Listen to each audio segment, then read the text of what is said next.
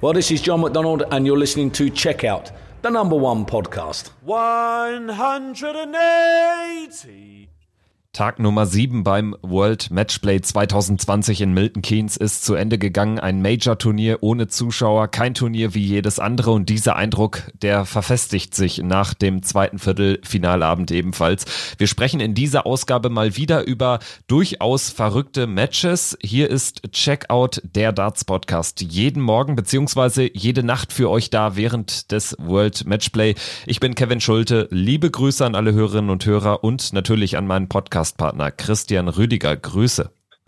Servus, Kevin, und ich schließe mich dir natürlich an. Ich hoffe, allen Zuhörerinnen und Zuhörern geht es gut. Ja, das ist sowieso das Wichtigste, aber ich denke, nach diesem Dartsabend, da ja, dürfte es allen ganz gut gehen, denn das war zumindest für den neutralen Betrachter ordentlich spannend äh, mit irren Wendungen und auch mit der ein oder anderen Geschichte, die so ein bisschen vom rein sportlichen Betrieb äh, vor dem Board äh, abgeht. Da spreche ich natürlich auf Vincent van der Voort an. Darüber wollen wir aber vielleicht äh, gleich äh, sprechen. Lass uns direkt reingehen mit dem ersten Spiel des Abends, dem dritten Viertelfinale. Dimitri Vandenberg ist mit der Hypothek von ja, vier Major-Viertelfinalteilnahmen und vier Niederlagen in die Partie gegangen gegen Adrian Lewis. Der Altmeister kann man fast schon sagen, obwohl er erst 35 ist, aber seine Erfolge liegen ja nun mal doch einige Jährchen zurück.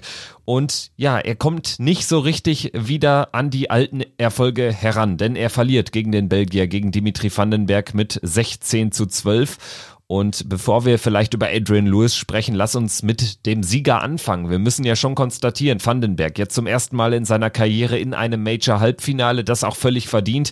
Er hat die Partie ja in der Anfangsphase gewonnen. 4-1 zur ersten Pause, 8-2 zur zweiten. Ja, auf jeden Fall. Also wenn man das auch jetzt so immer im Nachbetracht dann sieht, gerade auch in der Analyse, Adrian Lewis hat gekämpft wie ein Stier. Also das muss man wirklich sagen. Der hat keinen Millimeter wollte der Platz geben. Aber es war dann am Ende auch wirklich so diese Lücke, die Vandenberg gerade in der ersten und zweiten Session dann gerissen hat. Vor allem dann natürlich in der zweiten Session, wo er dann mit 8 zu 2 in Führung geht. Und dann liegt er ja dann auch nochmal 14 zu 9 Quatsch, 14 zu, zu 8 natürlich auch vorne das war dann auch einfach zu viel für Adrian Lewis und wir müssen es dann aber, aber auch so konstatieren. Dimitri Vandenberg, finde ich, hat die ersten 15 Lecks brutal sauber gespielt und wenn man das mal so overall betrachtet, also ganz zum Abschluss natürlich auch dieses 16 zu 12, es konnte am Ende wirklich auch nur einen Sieger geben und der hieß Dimitri Vandenberg, weil er hat das wirklich blitzsauber, finde ich, gespielt. Unfassbar konstant gewesen wenn wir seinen Auftritt analysieren, da muss man auch sagen, der Junge, der arbeitet Darts immer mehr. Also das ist äh, mir noch deutlich aufgefallen, sogar noch deutlicher als in den voran, vorangegangenen Partien gegen Nathan Espinel und gerade gegen Joe Cullen. Äh, wie viel Zeit sich Dimi nimmt, zum Beispiel nach einem schwachen ersten Dart in der Aufnahme oder dann vor dem entscheidenden Dart aufs Doppel. Das hat er fast über das gesamte Spiel betrachtet durchhalten können, diese Taktik, dass er sich da auch nicht hat treiben lassen. Es gab zwar dann auch mal Momente, wo er zwei mal sehr schnell auf das Doppel geworfen hat und das dann auch verpasst hat in der Schlussphase, aber grundsätzlich war das eine reife Leistung. Er ist da seinem Spiel treu geblieben und das, obwohl dann eben Adrian Lewis im Nacken ist ähm, und man dann eben schon dazu neigt, in so einem Sport, äh, wo es eben eins gegen eins geht, dann doch äh, sich vielleicht auch ein bisschen beeinflussen lassen von der Situation oder auch vom Gegner. Aber das hat er gut gemacht. It's a mental game, wie es ja so schön auch immer heißt. Und ich glaube, viele unterschätzen auch immer wieder diesen Faktor. Ich glaube auch viele Hobbyspieler, aber auch teilweise Leute, die sich intensiver oder versuchen, sich intensiver mit der Materie zu beschäftigen, wie viel auch wirklich der Kopf ausmacht in, in so einem Spiel. Das haben wir immer wieder oft gesehen in der Vergangenheit, bei Justin Pye, bei Gary Anderson, wenn es da mal privat nicht lief.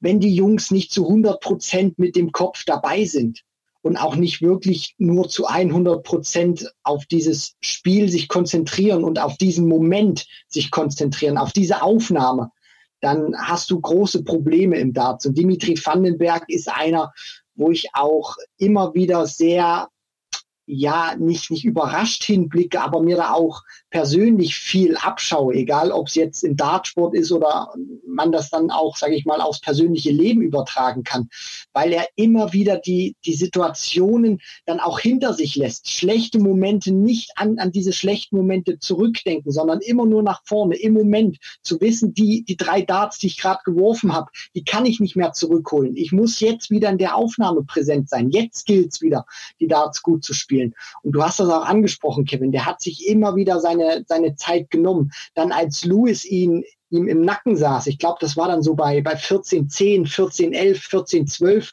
in eins der, in eins die, dieser drei Legs in, in der Phase, wo dann die zwei Darts auf Doppel Dimi hatte, die du da angesprochen hast, Kevin, wo er sich eben nicht die Zeit genommen hat. Aber danach, als er dann wieder die Möglichkeiten bekommen hat, dann hat er sich wieder die Zeit genommen. Das heißt natürlich auch, im Umkehrschluss hat das mir auch wieder gezeigt, er liest dieses Spiel unfassbar gut. Er weiß, was hat er gerade falsch gemacht oder was war vielleicht nicht so optimal und geht dann wieder zurück in seinen Modus. Das ist nicht so einfach und das dürfen wir auch nie unterschätzen. Das ist verdammt schwierig. Louis kommt ran. Du hast einen sehr komfortablen Vorsprung. Dann nimmst du die zwei Dinger raus, weil du nicht deinen normalen Rhythmus nachgehst. Und normalerweise ist es dann auch so, dass dann auch viele in Panik verfallen. Und Dimitri Vandenberg, der ist 26 Jahre jung. Das ist brutal jung für einen Dartspieler. Und dann auch so reif zu reagieren in einem Major-Viertelfinale. Du hast da auch keinen guten Rekord. Du hast ihn ja angesprochen. Zieht jetzt zum ersten Mal in ein Major-Halbfinale ein, was jetzt nicht äh, ein großes, ich nenne es jetzt mal Senior Major Halbfinale. Also ja, die World Youth Championship lasse ich da mal außer Acht. Also das war wirklich schon große Klasse von Dimitri Vandenberg. Das, das müssen wir einfach anerkennen. Ja, und wir müssen vielleicht auch noch über eine Phase im Spiel sprechen, wo es nach der letzten Pause bei 12-8 wieder zurück ins Spiel geht und Adrian Lewis muss einfach die äh, zwei Legs nach dieser Pause gewinnen. Dann äh, ist er auf 10-12 ran. Das schafft er nicht, obwohl er sogar in einem Leg sechs perfekte Dart spielt und da gefühlt, ich glaube, äh, neun Dart auf, äh, auf das Doppel auslässt. Also sechs waren es mindestens. Und äh, das war dann im Prinzip der Moment, wo du wusstest, ja, Adrian Lewis zeigt grundsätzlich wieder einen dritten guten Auftritt hier beim World Matchplay 2020, aber heute ist dann Endstation. Und ähm, Dimi Vandenberg hat dann am Ende wirklich auch ähm, ja irgendwie seine, seine ähm, mentalen Fesseln, die es da vielleicht dann noch gab oder äh, ähm, vielleicht gegeben haben könnte, weil er eben so oft im Viertelfinale ausgeschieden ist, die hat er lösen können und äh, hat das am Ende wirklich gut runtergespielt. Von daher ähm, ein sehr, sehr großer Schritt in der noch jungen Karriere von Dimi Vandenberg. Ich bin gespannt, wie weit es noch geht, nicht, nicht nur mit seiner Karriere, sondern jetzt auch beim, beim World Matchplay. Wenn wir jetzt zum Abschluss bei der Analyse dieser Partie über Adrian Lewis nochmal ein bisschen detaillierter sprechen, ähm, da ist natürlich wieder aufgefallen, er hat sich viel und lautstark gepusht. Ähm, letztendlich hat er die Partie aber nicht mehr ganz umbiegen können.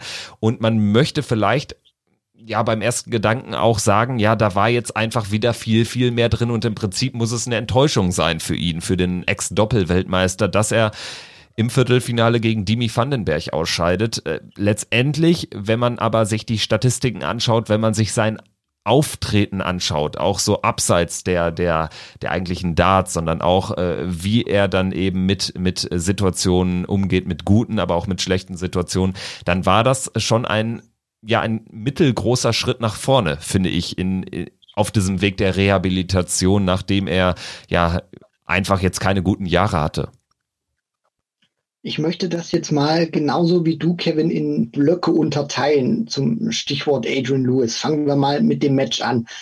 Ja, ich gebe dir recht, da war viel mehr drin gewesen. Und für mich war das auch immer so wieder eine Timing-Sache von Adrian Lewis. Also er hat Möglichkeiten bekommen, die er dann aber viel zu oft hat liegen lassen. Und wir, wir wissen es dann alle natürlich auch, über so eine Distanz wirst du immer wieder Möglichkeiten bekommen. Und er hat sie einfach viel zu oft liegen lassen, um dann auch noch näher an Dimitri Vandenberg ranzukommen. Und ich fand auch teilweise immer, es war ein Stück weit falsches Timing. Also wenn Dimitri eine 180 ins Board geworfen hat, gerade in der Endphase, hat mir Louis da drauf viel zu oft negativ reagiert. Da kamen dann auch Aufnahmen ohne Triple und das kannst du dir dann einfach nicht leisten, wenn du wirklich mit dem Rücken nicht nur zur Wand stehst, sondern wirklich dran getackert bist, dann musst du auch auf sowas mindestens mit ein bis zwei Trippeln reagieren. Und ähm, auch die, die schlechten Aufnahmen von, von Dimi konnte er dann in der Schlussphase nicht nutzen. Wenn Dimi mit 60 angefangen hat, ein Leck, dann hat Lewis meistens dann auch ohne Triple angefangen. Und das sind dann eben so, so Sachen, die hat er dann nicht wirklich auf die Kette bekommen dieser Aufholjagd. Du hast es ja dann auch ähm, angesprochen. Er hat sich gepusht. Und ich muss teilweise, und ich muss auch ganz ehrlich sagen, das gefällt mir unfassbar gut. Also jetzt nicht nur, ob es Adrian Lewis ist, sondern auch jeder andere Spieler viele sagen ja dann auch meistens immer, weil Lewis lag ja auch in dieser Partie sehr oft groß teils, teilweise zurück. Also wir brauchen uns ja nur mal die, die äh, Rückstände angucken. 2-8, 4-18 und dann auch immer wieder Lecks zu gewinnen und sich dann zu pushen, obwohl du noch ganz 8, weit zurückliegst. Sorry, 8-14, ne? 4-18, äh, äh, da wäre er schon längst äh, in Stoke ja. on Trent wieder gewesen. ihr, ihr, ihr, wisst alle, was ich äh, was ich damit ausdrücken wollte, äh, 8, 14 natürlich, danke Kevin, aber was ich damit natürlich auch zum, zum Ausdruck bringen wollte, ist, dass sich Lewis nach jeder guten Aufnahme, die er hatte, nach jeder perfekten Aufnahme, nach jedem Leckgewinn immer wieder gepusht hat, egal wie weit er zurücklag. Für andere wirkt das hilflos vielleicht oder auch ein Stück weit übertrieben, dass er damit Dimitri Vandenberg rausbringen möchte. Ich habe bei Adrian Lewis tatsächlich nicht das Gefühl, dass er damit auch andere Gegner rausbringen möchte, sondern dass er wirklich mittlerweile auch an sich glaubt. Und das finde ich einfach toll. Egal wie weit du zurückliegst, er hat wirklich gekämpft wie ein Stier. Und das hat mir wirklich sehr imponiert. Und deswegen gebe ich dir da auch wirklich vollkommen recht, Kevin. Er ist zwar jetzt ausgeschieden, hat eine große Möglichkeit gehabt, weil er eben nicht auf die Top-Namen getroffen ist jetzt in einem Viertelfinale. In Anführungsstrichen nur Dimitri Vandenberg. Aber der hat ein tolles Match gespielt, wird sich auch irgendwann vielleicht, hoffe ich, in die Top 16, Top 10 spielen, Dimi. Aber für Adrian Lewis war das, finde ich, auch von den Auftritten her und von, von seiner Körpersprache ein tolles World Matchplay, muss ich wirklich so sagen. Ja, Stichwort große Möglichkeit. Äh, Dimitri Vandenberg, du hast es gerade auch angesprochen, auf dem Weg in die Top 16, da fehlt jetzt tatsächlich auch nur noch ein Sieg, also sprich ein Finaleinzug. Dann wäre er nach dem Matchplay schon auf der 16. Position. Er ist jetzt äh, schon von 26 neun Plätze hochgegangen auf die 17. Das heißt, äh, eine ordentliche Verbesserung, so hoch stand er natürlich auch noch nie. Und wenn wir das mal weiterspinnen und ich mir das World Championship Race anschaue, da ist er jetzt schon die 15, also also selbst wenn er ausscheidet im Halbfinale, hat er eine sehr gute Ausgangsposition, ähm, ja zur nächsten Weltmeisterschaft schon in den Top 16 zu stehen, wenn er jetzt sogar noch weitergeht im Turnier, wenn er sogar sich zum Turniersieg spielen sollte, dann wäre er nach dem Matchplay schon die 12. Also wir können das ja mal zu Ende spinnen.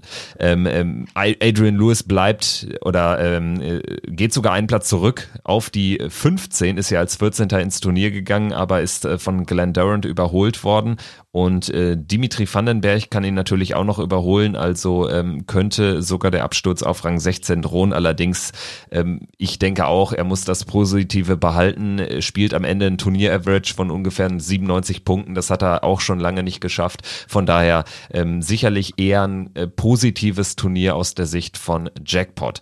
Kommen wir jetzt auf das äh, zweite Spiel des gestrigen Abends zu sprechen. Das hatte noch mehr Geschichten zu bieten. Äh, Glenn Durant besiegt Vincent van der Voort mit 18 zu 16 und dabei lag er schon 1 zu 4 und 5 zu 10 hinten. Am Ende hinten raus war es dann wirklich Vogelwild, äh, dann auch mit einem schlechten Verlierer, das können wir jetzt ja nach äh, und nach mal aufdröseln. Aber grundsätzlich erstmal, ähm, wenn du dir diesen Auftritt von Glenn Durant betrachtest, dann muss man den ja quasi in zwei Hälften teilen, oder? Also in den letzten zwölf Lecks äh, steht er bei einer Doppelquote von 100 Prozent, nimmt wirklich hohe Finishes auch raus, wichtige Finishes. Bis dahin war das aber gar nichts. Also ein selten so zweigeteilten Auftritt eines Glenn Durant in einer Partie gesehen, finde ich. Und vor allem, was ich auch an dieser Partie so beeindruckend fand von Glenn Durant, du hast es ja angesprochen, diese gute und diese äh, verkorkste Phase. Und es war ja nicht so, dass er diese gute am Anfang gehabt hat und diese verkorkste dann zum Schluss, sondern er hat ja wirklich teilweise über weite Strecken anfangs Mittel der Partie nicht gut gespielt, musste viele Frustmomente verarbeiten und natürlich hat er sich hier und da auch geärgert. Klar, das, das ist natürlich normal, wenn du mit einem vollkommen anderen Anspruch auf die Bühne hochgehst und dann nicht wirklich ablieferst. Aber ich finde, er hat diese Momente noch relativ gut verpackt und zieht sich dann auch aus, aus diesem Sumpf heraus und kommt dann noch so zurück, spielt ja unter anderem dann auch noch mal ein 10 Data, dann, ähm, wo es dann wirklich in die, in die Crunch-Time dann auch ging, wo er dann auch zu Vincent an, äh, aufgeschlossen hat und dann richtig dran war und dann auch vorbeigezogen hat. Also, was diese Partie gezeigt hat, finde ich, Glenn Durant, wissen wir alle, hervorragender Spieler viel besser als seine Ranglistenposition momentan noch äh, verraten lässt. Klar, weil er erst äh, seit zwei Jahren jetzt bei der PDC ist. Aber dieses Spiel hat vor allem auch eins gezeigt. Der Kerl ist nicht nur ein brillanter Dartspieler, sondern er ist vor allem auch ein gnadenloser Arbeiter. Anders kannst du so eine Partie nicht gewinnen. Nein, definitiv nicht. Und äh, du nimmst es ihm ja auch wirklich ab, auch wie er auch Darts lebt, lebt äh, wo wir das eben bei Dimitri Vandenberg angesprochen haben. Das ist bei Glenn Durant auch so, zwar in einer ganz anderen Art und Weise, aber äh, am Ende musste man ja fast davon ausgehen, dass er das äh, Spiel noch zieht. Also so, als er dann irgendwie ähm, auch Chancen geschenkt bekommen hat von äh, Winnie van der Voort, äh, die dann irgendwann ausnutzt, da war mir eigentlich klar, dass äh, Vincent seinen Anwurf nicht äh, vier, dreimal in Folge ins äh, Ziel bringen würde. Dass dann noch einmal das Break kommt, das kam dann auch tatsächlich zum 14-14 und danach ja, hat Vincent zwar immer noch gute Anwurflex gespielt, kam aber dann nicht mehr so richtig in, an die große Chance ran. Also zweimal war er kurz davor, die 144 rauszunehmen. Da brauchst du dann einfach auch mal dann den Dart, der dann in der Doppelzwölf sitzt und nicht knapp drüber das macht dann wahrscheinlich den Unterschied aus. Also äh, wenn er da Durant so ein Ding noch mitgegeben hätte, wäre die Partie vielleicht anders ausgegangen, aber Durant äh, nimmt halt dann wirklich jedes Finish, was ihm da vor die Lunte gesprungen ist. Und von daher musst du auch hier wieder sagen, am Ende gewinnt das verdient, weil er einfach so einen Kampfgeist gezeigt hat. Und äh, wenn du die letzten zwölf Legs mit einem 100 Prozent auf die Doppel abschließt, dann ja musst du ein Spiel eigentlich auch gewinnen, logisch. Ja, also vom, vom Spielverlauf her hat nicht wirklich viel für Glenn Durant gesprochen. Das muss man ja wirklich so sagen, wenn wir uns den Anfang angucken. Geht eigentlich los wie Adrian Lewis, Dimitri Vandenberg, drei Breaks. Vincent geht dann mit 4 zu 1 in die Pause, kann sich dann weiter absetzen. Das er braucht bis zum neunten Leck, ehe er dann seinen ersten Anwurf durchbringt, nicht sein neuntes Anwurfleck, sondern dann das neunte Leck insgesamt. Aber da hat ja das er auch schon ein paar Mal angeworfen. Also er hatte auch, fand ich, große Probleme zu Beginn des Matches seinen eigenen Anwurf überhaupt äh, durchzubringen beziehungsweise zu halten. Spielt dann im 16. Leck seine erste 180, sein erstes High Finish im 19. Leck. Also das, das, das war eine richtig zähe Partie für ihn, für ihn auch. Und dann in diesem 21. und 22. Leck, wo beide wirklich Grütze spielen. Dasa gewinnt die mit zweimal 23 Darts. Also das äh, tat selbst beim, beim Zuschauen weh. Da habe ich fast mein Smartphone in der Hand zerdrückt, weil ich es einfach auch nicht glauben konnte, dass die beiden Jungs so viel da vorbeigeschrubbt haben auf die Doppel. Und dann auf einmal äh, kämpft er sich trotzdem ran nach diesem großen Rückstand und kommt immer näher, spielt dann plötzlich ein 10-Darter, die 92 mit äh, Single Bull 17 und das Bullseye, wo er dann auch ein bisschen post und du hinten siehst, Van der Voort stieg das gewaltig, weil er über die gesamte Strecke eigentlich das Bullseye zum Finish immer verpasst hat und auch klar verpasst hat. Und plötzlich ist das er eben da, wie du angesprochen hast. Kevin nimmt dann die 66 mit zwei Darts raus. Und das fand ich wirklich so beeindruckend. Der Kerl spielt eine Stunde eigentlich hinter Vincent van der Voort hinterher, ist nur am Kriechen, am Kratzen, am Beißen, um da wirklich ranzukommen. Und wenn es dann drauf einkommt, ist er da und nimmt ja dann auch noch die 115 raus. Also es sind wirklich so Partien, die sind für solche Spieler wie für Glenn Durant gemacht. Weil ich glaube nicht, dass solche großen Talente, äh, die dann wirklich auch nicht das Kämpfen erlernt haben oder auch nicht wirklich wissen, wie man im Dartsport kämpft und auch wirklich mal um Lecks und um Siege beißt, die können so eine Partie, glaube ich, nicht gewinnen. Das können nur ganz, ganz wenige. Und Glenn Durant ist davon einer. Ja, man muss sicherlich aber auch konstatieren, dass Vincent van der Voort die Partie verloren hat. Und zwar wirklich ähm, ganz alleine. Und da ist auch Kirk Bevins nicht schuld. Das wäre jetzt nämlich der äh, weitere wichtige Talking Point, wenn wir über dieses äh, vierte Viertelfinale sprechen. Durant gegen Van der Voort. Am Ende ist Vincent not amused und zeigt deutlich mehrfach mit dem Finger auf Kirk Bevins und ähm, ja, es gab eine sehr interessante Szene, wo Vincent bei neun Rest und einem Dart in der Hand die Eins spielt, die Eins auch trifft, dieser Dart aber nicht gewertet wird, weil er unterhalb der Schulter wirft und zwar deutlich unterhalb der Schulter. Das äh, kann man auch ähm, sich nochmal anschauen. Also ich habe einen Screenshot gemacht und der ist äh, bei uns bei Twitter zu sehen, at äh, Checkout Podcast. Ähm, ich denke, da gibt es eigentlich keine zwei Meinungen, dass das schon richtig gecallt war, auch wenn mir die Regel jetzt äh, vor allen Dingen in der Auslegung nicht bekannt war, wenn ich ganz ehrlich bin. Ja, auf den ersten Blick, wo ich das natürlich auch gesehen habe, also das war ja der Moment, wo Vincent die Doppel 9 attackiert hat, um das Leck checken zu wollen, trifft dann mit dem zweiten die Single 9 und ist dann auch ein Stück weit gefrustet und äh, wirft ihn praktisch unter Schulterhöhe, glaube ich, auch ab. Und er wirft ihn ja auch äh, seitlich ab. Also du, das kann man ja dann auch auf dem Screenshot erkennen. Er hat den Arm wirklich in einer ähm, ja fast schon waagerechten Position. Und ich dachte erst, als ich den Call dann gehört habe von Kirk Bevins, dass Vincent bei, bei diesem Wurf übergetreten ist und den in die Eins geworfen hat.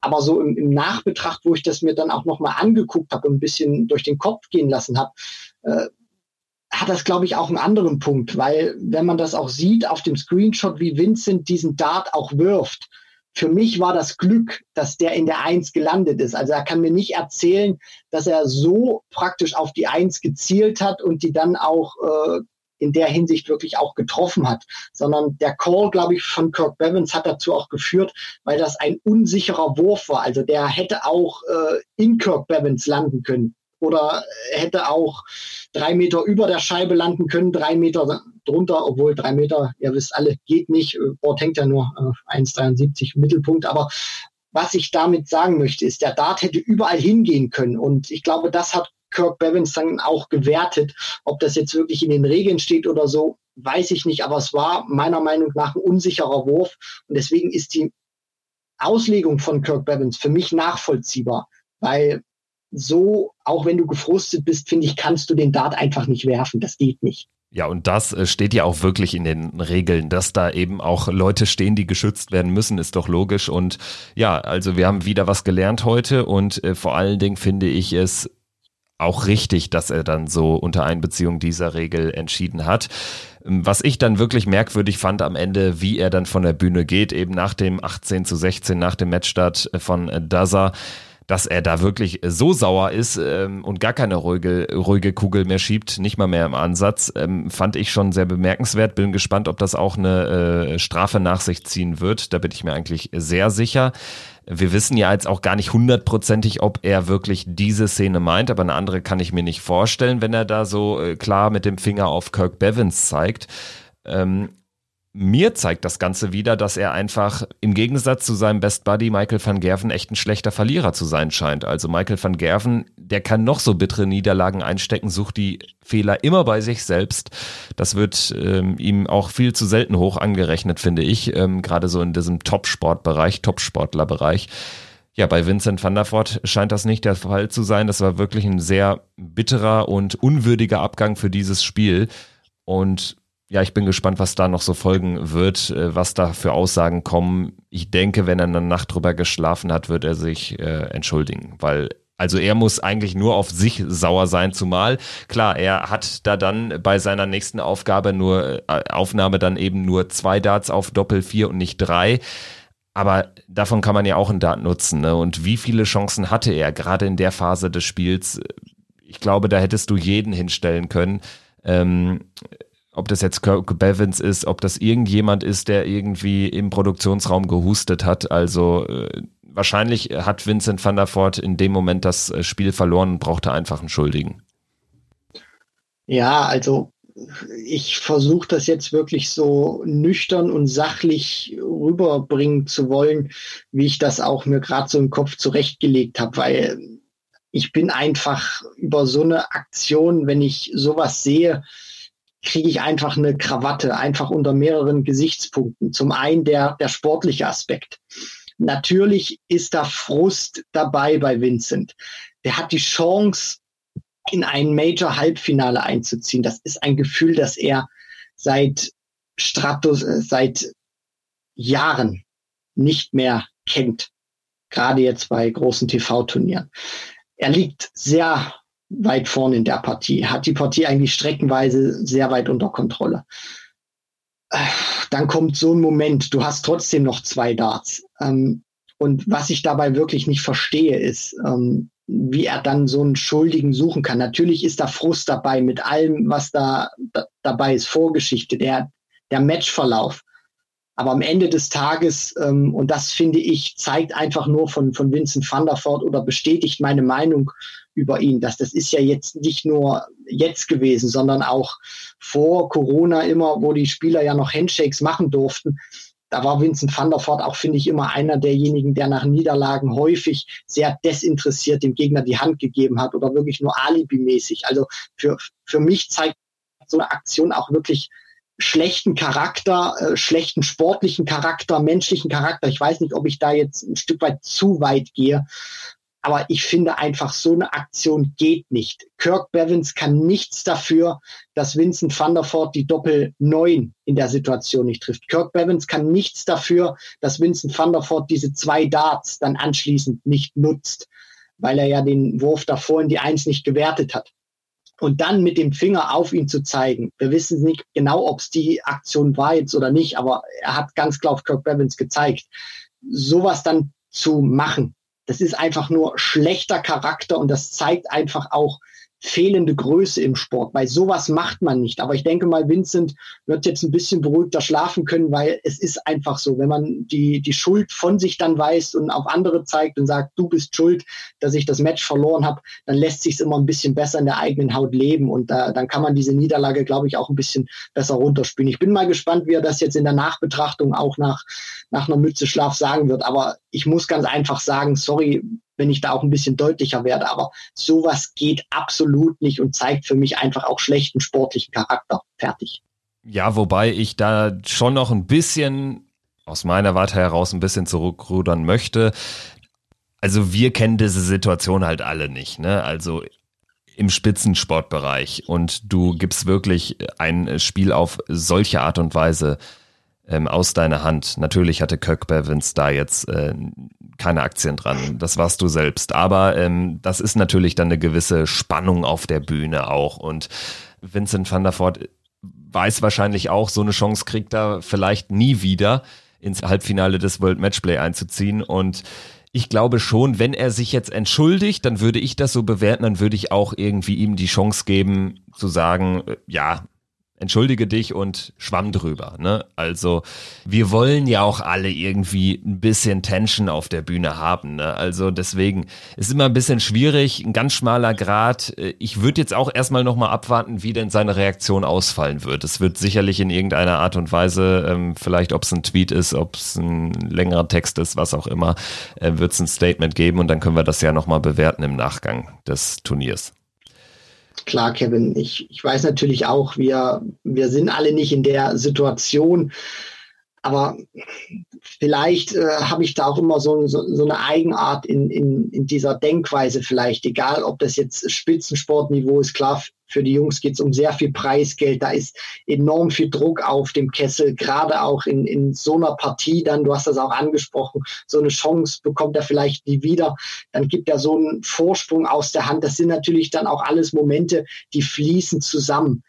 Trotzdem, und vielleicht habe ich diese Meinung auch sehr ex exklusiv, aber ich beschäftige mich auch immer so nebenbei auch immer mit, mit, mit, mit so Sachen wie Persönlichkeitsentwicklung und ähm, ja, Körpersprache und all, all den Dingen auch immer ein bisschen und finde das auch sehr faszinierend und deswegen äh, habe ich da vielleicht auch so, so eine kleine Eigenart in, in, in dieser Denkweise. Aber meine Meinung ist da einfach, egal wie gefrustet du bist in so einer Situation, du kannst es dir, glaube ich, auch nicht rausnehmen, wie Vincent van der Voort dann auf einen Offiziellen zu, zu zeigen, sondern dir dann vielleicht auch eingestehen, ja, ich bin frustriert, aber es lässt mich jetzt auch nicht besser dastehen oder es, es macht diese Niederlage auch nicht ein Stück weit besser, nur weil ich jetzt auf jemanden zeige und sage, hier, du hast mich vielleicht in dem Match vielleicht um den Dart gebracht aufs Doppel oder mich vielleicht unfair behandelt.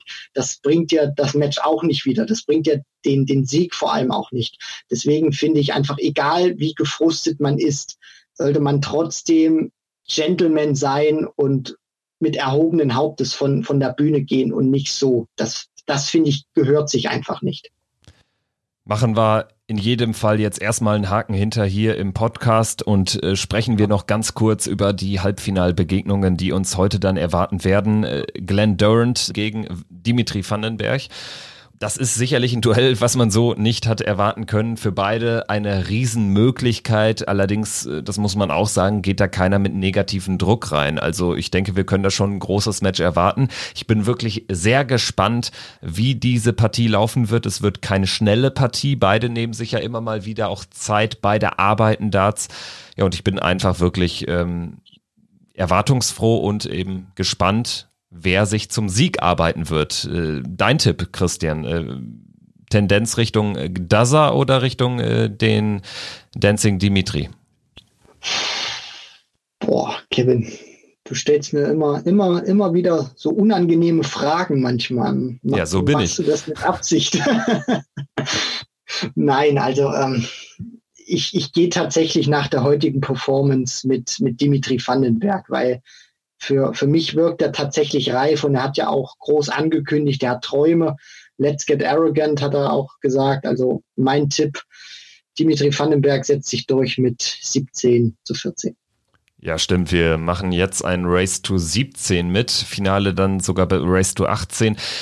Ähm, ich halte dagegen und äh, gehe mit Glenn Durant. Ich glaube, er wird äh, seine Performance deutlich nach oben schrauben wird, äh, sein Average äh, nach oben schrauben wird, äh, sicherlich nicht die Doppelquote haben wie in den letzten zwölf Legs gegen Van der Voort. Das kann er nicht halten, logisch, aber ich glaube, der Sieg heute, weil es auch so ein umkämpftes, so ein verrücktes, so ein irres Ding war, das wird ihn nochmal stärken. Und äh, vielleicht fällt auch so ein bisschen die Spannung ab bei Dimitri Vandenberg, der einfach jetzt diesen großen Schritt gemacht hat, erstmals ins Halbfinale einzuziehen.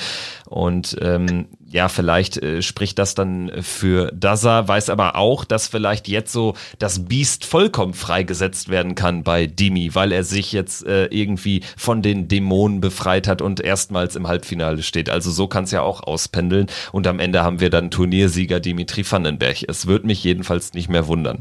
Kommen wir auf das zweite Halbfinale zu sprechen. Wir haben ja gestern schon so ein bisschen natürlich über die beiden Kandidaten gesprochen, die sich ähm, vorgestern äh, durchgesetzt haben. Michael Smith und Gary Anderson, ja, der Lehrmeister Endo mit seinem alten Schützling Michael Smith, der jetzt aber auch frei schwimmen kann, schon seit einigen Jahren. Also ähm, das verspricht auch ein geiles Spiel zu werden. Sicherlich der Favoritenstatus, wie gestern schon gesagt, liegt äh, knapp bei dem Bully Boy. Allerdings ähm, ja kennt man ja auch Endo, der kann in solchen Spielen auch mal eben noch mal äh, 20 Prozent draufpacken. Es würde mich jedenfalls nicht wundern. Deine Tendenz, ich gehe eher oder bleibe auch bei meiner Aussage von gestern, ich gehe mit dem Bully Boy, der wird, wird sich 17-14 durchsetzen. Also es wird auf jeden Fall eine sehr schnelle Partie werden. Beide haben ja einen sehr schnellen Wurfrhythmus und ähm, lieben das ja auch, wenn der Gegner schnell spielt. Das glaube ich sogar, ähm, kann Gary Anderson noch ein Stück weit gefährlicher machen weil er jetzt auch mit Michael Smith einen hat, der wirklich auch seinen Rhythmus spielt und da auch nicht wirklich auf, auf die Bremse tritt. Und Anderson hat sich ja jetzt auch mit dem Turnierverlauf gesteigert, hat ein paar Doppelproblemchen gehabt in seiner Viertelfinalbegegnung, aber gut, kam trotzdem, fand ich, relativ souverän durch. Aber ich gehe hier trotzdem auch mit dir mit und sage, das ist ein völlig äh, komisches Turnier auch und glaube auch tatsächlich, es ist diesmal unter diesen Umständen auch endlich Zeit für den Bully Boy. Die Stunde hat geschlagen für Michael Smith und er wird sich durchsetzen mit 19 zu 17. Ja, wir bleiben gespannt. Durant gegen Vandenberg, Anderson gegen Smith um die beiden Finaltickets. Schon jetzt ist klar, mit Durant oder Vandenberg wird sich ein Spieler erstmals für ein PDC Major Finale qualifizieren. Best of 33 Legs im Halbfinale am heutigen Samstagabend und vorgemerkt noch äh, ganz wichtig, es geht erst um 21 Uhr deutscher Zeit los, also es wird wieder ein sehr langer Abend. Die PDC wird da, glaube ich, ja, sich einfach dem, dem, äh, dem äh, Fernsehrhythmus der Briten ähm, angepasst haben, wo es ja dann um 20 Uhr britischer Zeit losgeht, also zur besten Sendezeit am Samstagabend. Wir melden uns dann in der Nacht darauf wieder, sodass ihr pünktlich zum sonntagmorgendlichen Frühstück euren Podcast wieder am Start habt. Das wäre dann die 99. Ausgabe und die 100. kommt dann nach dem Finale. Ich hab Bock, Christian, ich äh, gehe stark davon aus, das sieht bei dir genauso aus. Ja, aber auf jeden Fall, da kannst du drauf wetten. Die Viertelfinals Teil 2 waren schon sehr intensiv und ich rechne auch damit, dass die Halbfinals lang und schmutzig werden. Das war Checkout der Darts Podcast Folge 98 zu den beiden weiteren Viertelfinalpartien beim World Matchplay. Dann geht's morgen weiter mit der Analyse der Halbfinals und dem Ausblick auf das große Endspiel. Macht's gut. Bis dahin. Tschüss.